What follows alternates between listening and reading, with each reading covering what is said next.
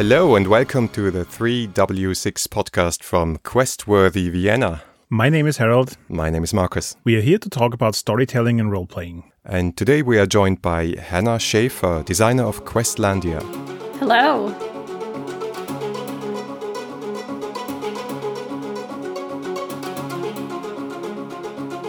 For all of those gamers out there who don't know your name exactly or cannot attach you to any game, can you give us a little introduction? Who are you? What have you done in this lovely world of gaming? Sure.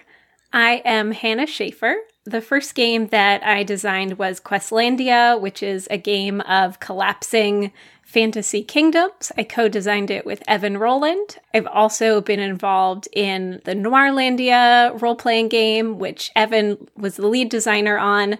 I designed a game called Damn the Man Save the Music, which is about saving your collapsing independent record store. I designed a game called 14 Games, 14 Days, which is a game about teaching people how to empathize with chronic pain and most recently, I was on the team that did Good Dog Bad Zombie, which is our first major board game. So I uh, have sort of mostly mostly been in the RPG space. That's quite but, a lot. Yeah. I have just listened to a play test of Questlandia 2 oh, on your own podcast, uh, Design Doc. Yeah. So that's uh, an exciting process to follow.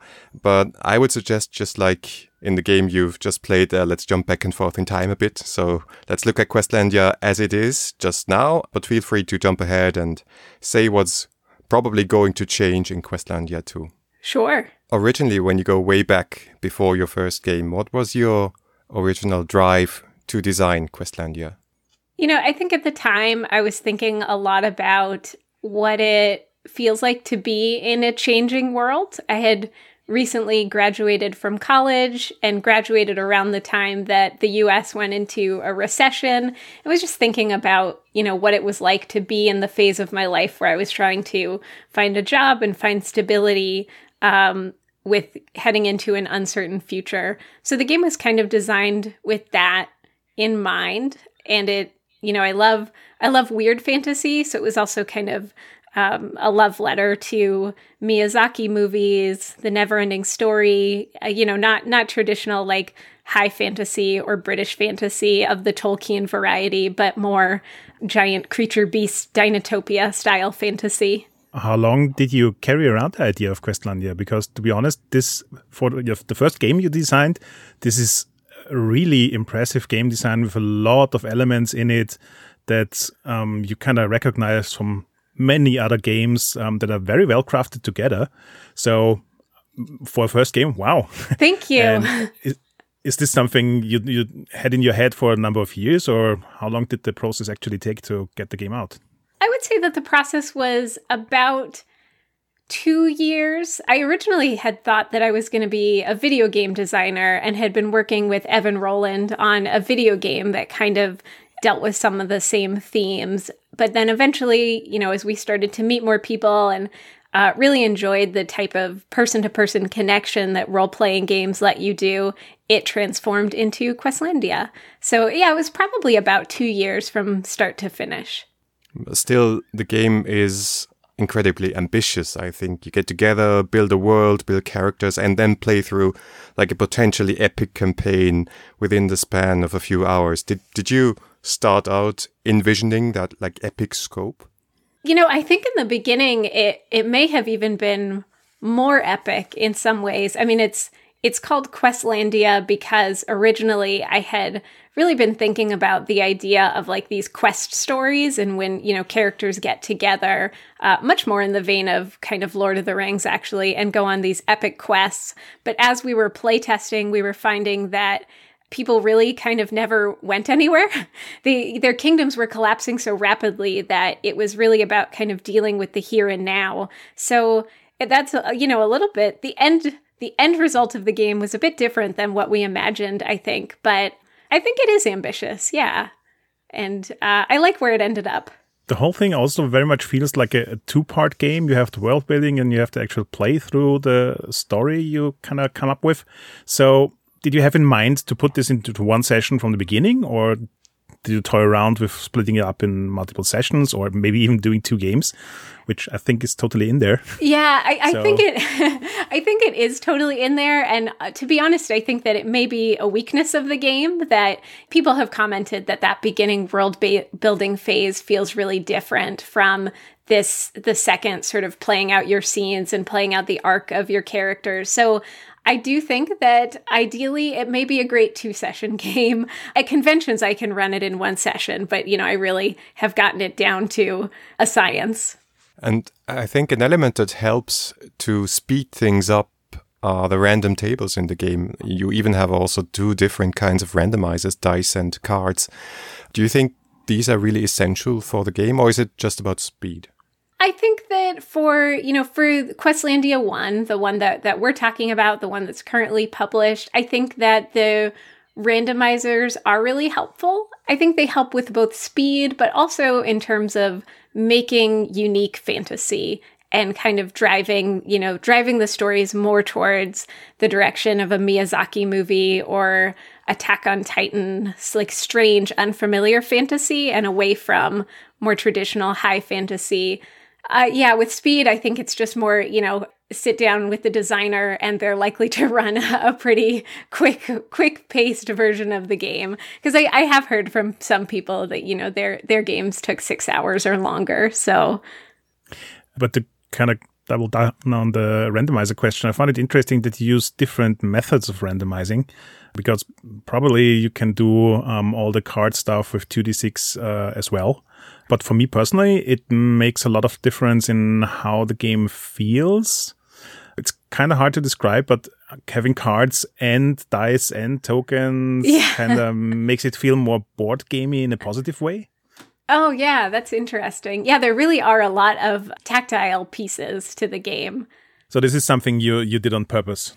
I would say not entirely on purpose. Um, you know, designing, redesigning the game now, I think that we're trying to simplify it down to just one tactile element, just because it's a lot to even remember to bring to the table. You have to remember your dice and your cards and your tokens. But I do I do really love the feeling of drawing cards, especially in Questlandia where you're when you draw a card it escalates the troubles in your world. I always felt like that was a really satisfying part of the game.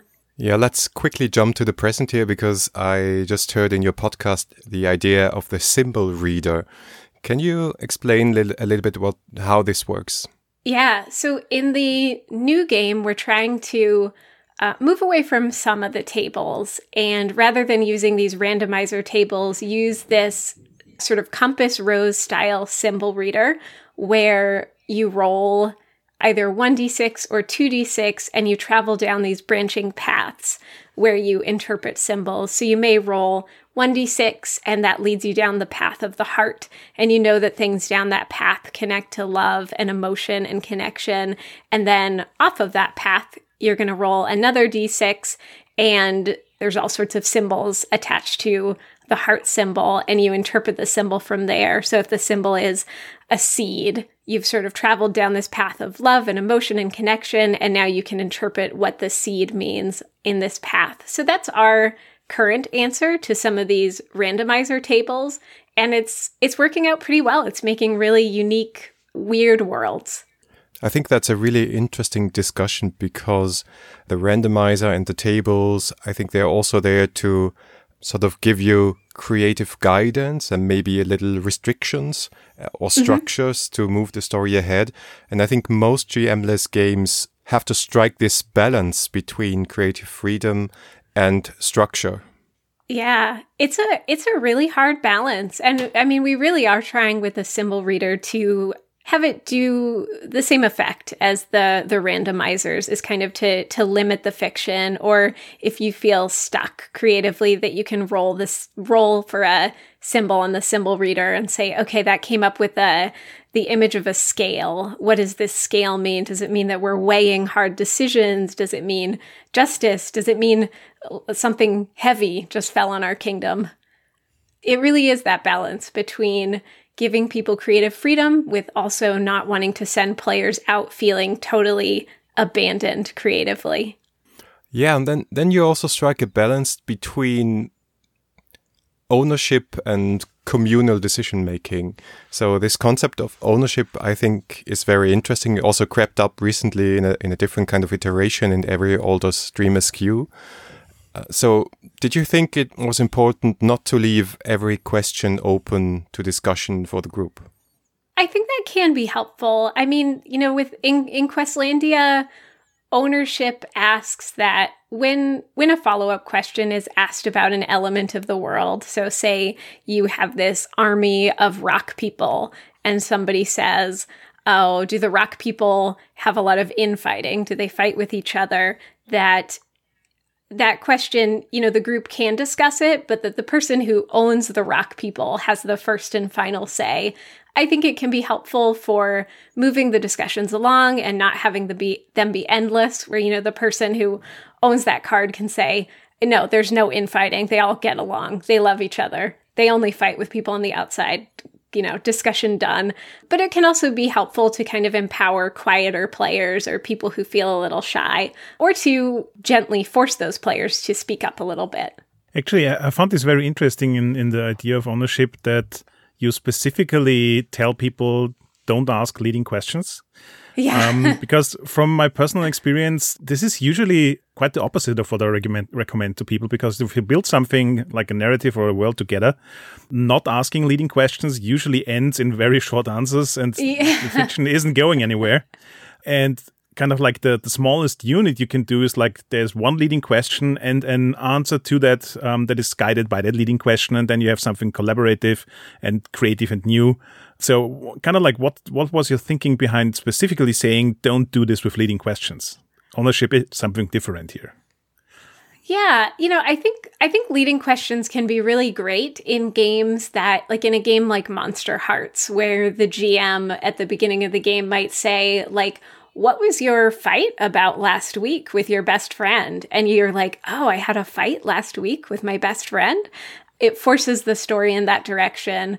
With the owned elements in Questlandia, I I wanted to leave them a little bit more open and you know, I think leading questions can be a way for players that tend to you know, who have either played a lot of role playing games before or who are really excited to insert themselves more into the story. And so I really wanted to give those quieter players the opportunity to shape what that element meant to them. Uh, but I do think leading questions are really fun. so uh, we've actually we've been talking about them in this new version and how where to find that balance between you know mm. where where leading questions can be actually helpful and satisfying. So one other thing that uh, came up for me when I was toying around with the game is that I recently played a session of Red Carnations on Black Graves. And there we had kind of like the challenge that setting up a scene so it's not too big and not too small, but kind of like the right scope to push the story forward was a bit of a challenge. And since you also have a limited amount of scenes, um, you can actually waste time you need to build a narrative on hitting the wrong scope. And I found it very interesting that in Questlandia, you provide a lot of input on how to um, how to set up the scene so it goes into the proper direction, but little support on how to set the scope of the scene. So I was wondering again if this is kind of like a, a specific design decision, or um, if you just want to provide the freedom to the players to discuss this in the group. Yeah, that's a that's a great question. I think you know, I think because Questlandia 1 always only has 3 scenes for every player, it, it there's kind of this I don't know like arc that's a little bit built into it where you know that by the third scene you're probably going to be trying to accomplish your goal. Your goal is pretty big, your world is falling apart, and so it creates a little bit of a like an implicit structure where you're like, okay, the first scene, I'll be kind of figuring out what I want to do and trying to make the first steps. The second scene, I'll be having the plan in motion. The third scene, I'll be doing it. And I think that, you know, probably we could kind of get away with it in a in a one-shot game. I think that'll be different in this new version of the game, which is a campaign game. I do think that we'll need to provide a lot more guidance.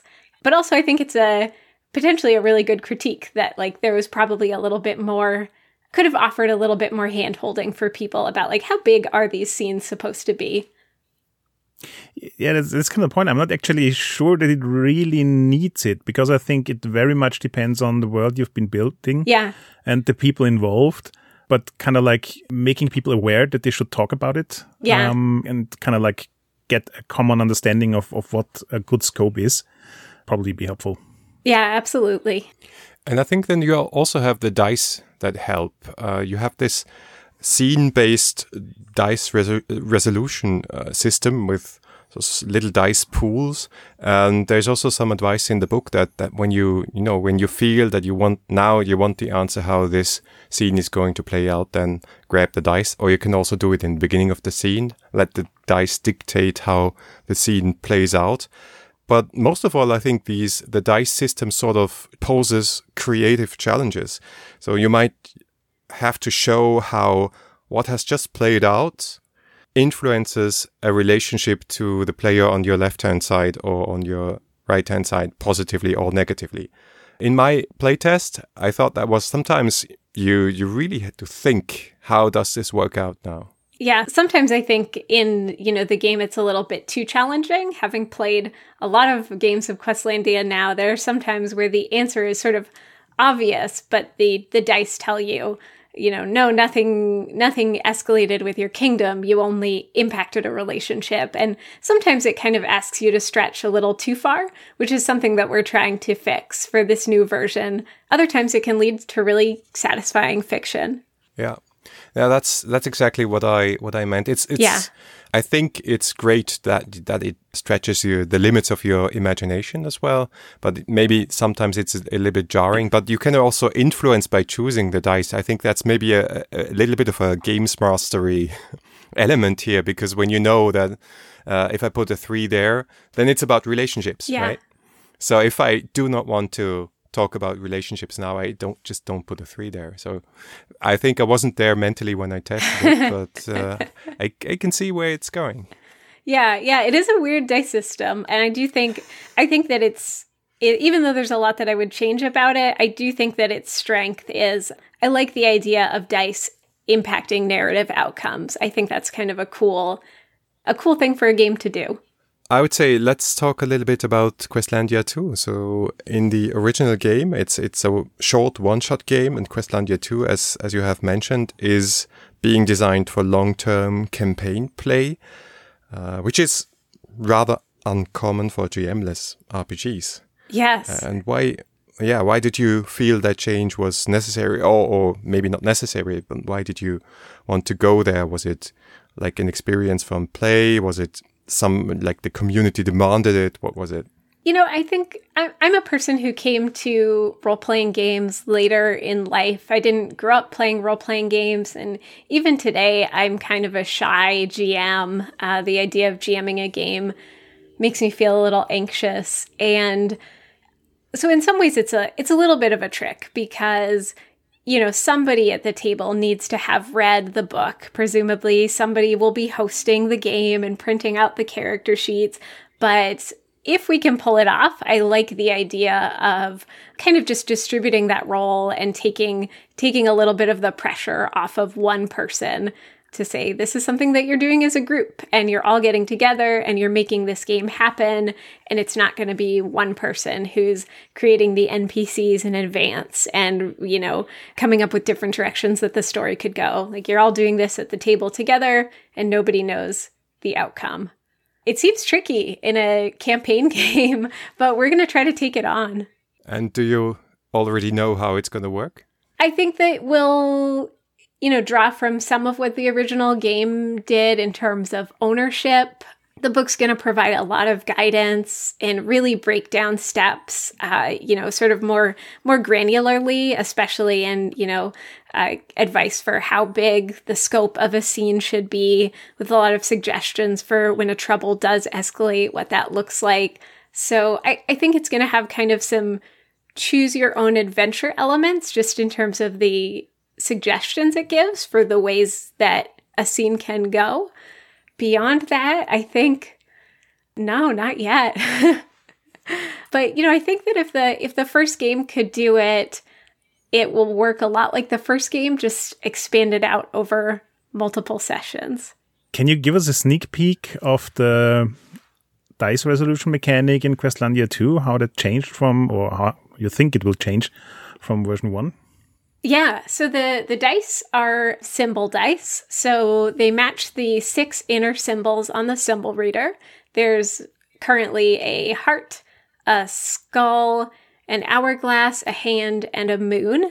And each of those map to different categories. So, uh, you know, if you think about the way that Apocalypse World has these approaches, like you're going to approach a scene with uh, hot or cold, you in Questlandia 2 are going to be approaching the scene with, um, you know, if you choose to approach it with your hand category, that is things connected to your skills or manual labor or sort of physical traits. And you're going to be rolling a pool of dice.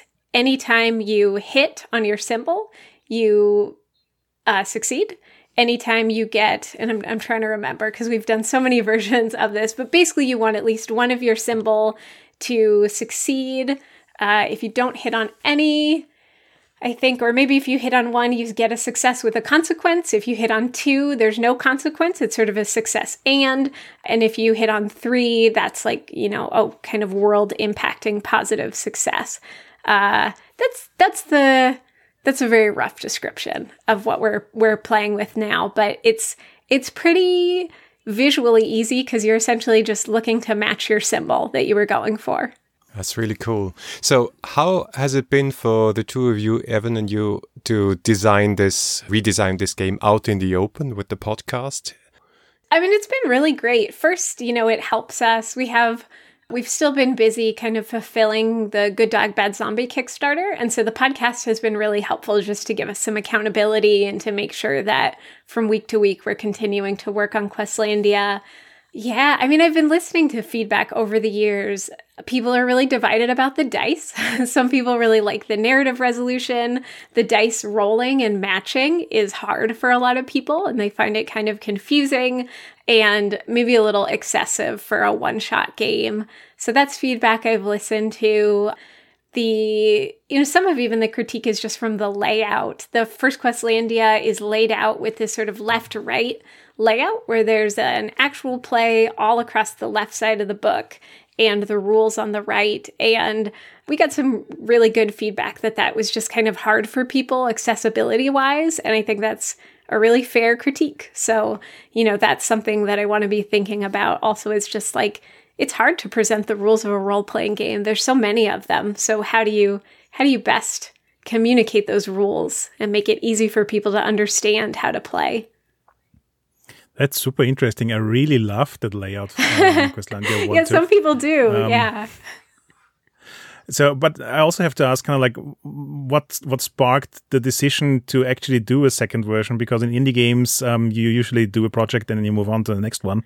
Doing a second version of a game is rather rarely done. So, what was your motivator there? Yeah, I guess you know I really I really love Questlandia. It's a game that I still really love to play and I think that, you know, like you had said there's sort of two versions of the game, this world building piece and then this piece where you play out the scenes and one of the most positive pieces of feedback that we got was just that people really loved the world building and they wished that they had been able to spend more time in the world. So that's what first got me thinking about the idea of extending it into a campaign game. And then it's like, well, if we're going to bother to do that, why not fix some of the rules? And then it kind of spiraled out from there. Now I totally want a game where I do a bit of world building every session. Yeah.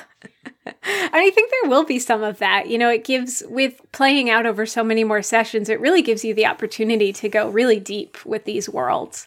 We are doing a little series of world building one shot story games and it's to me it's totally interesting that this little sub genre has developed with the quiet year uh, or microscope and things like that and and of course questlandia so it there seems to be a real nice niche and need for for those kind of games did did you look at the other games and take inspiration or do you say no no that's their thing Oh, there's definitely inspiration there. I think Microscope was probably a big one. I looked at Shock by Joshua A.C. Newman.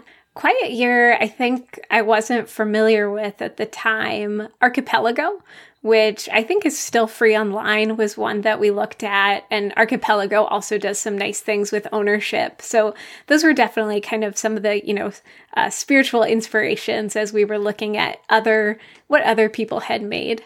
That's a nice tie into our last interview with Matthijs Holter. Oh, great. Oh, that's wonderful. Yeah. Yeah. So, yeah. Yeah. Yeah. We talked to him about uh, the Society of Dreamers. Yeah. Anything else you can let on about Questlandia 2 that's more or less fixed or where you say, I really love that idea to finish? Hmm. Let's see. Yeah. I think, you know, I think the symbol reader is a is a cool thing. It's it's definitely going to change. The symbols need some work, but it had kind of been a tool that we drafted up really quickly. We weren't sure if we were going to keep it. And then we just got such good feedback about it. And people were so excited about it as we shared pictures online that we were like, this, this is clearly a tool that resonates with people. So that's also been one of the cool parts of doing this public design process is that had it just been us playtesting with friends, probably the symbol reader would have gone away at some point. Whereas, you know, testing it in this broader context people got really excited about this specific thing, and now it's going to stay in the game. Apart from Questlandia 2, is there anything else you want to plug coming up for you? You know, I guess I'll plug my Patreon. I started a Patreon in January to help support some of the work that we're doing on Questlandia 2. And if people uh, support the Patreon, you'll get early access to Questlandia 2. I'm also making some new settings for Noirlandia and just in general sharing stories and small games and videos. So if people are excited by the stuff that I'm doing, I'd love for you to follow me there. Cool. Thanks so much. Thank you. Thanks for listening. If you have any comments, please leave them on Facebook, Twitter, or on our website at 3w6.fm. If you like this episode, please give us a review on iTunes or support us on Patreon. Thanks until next time.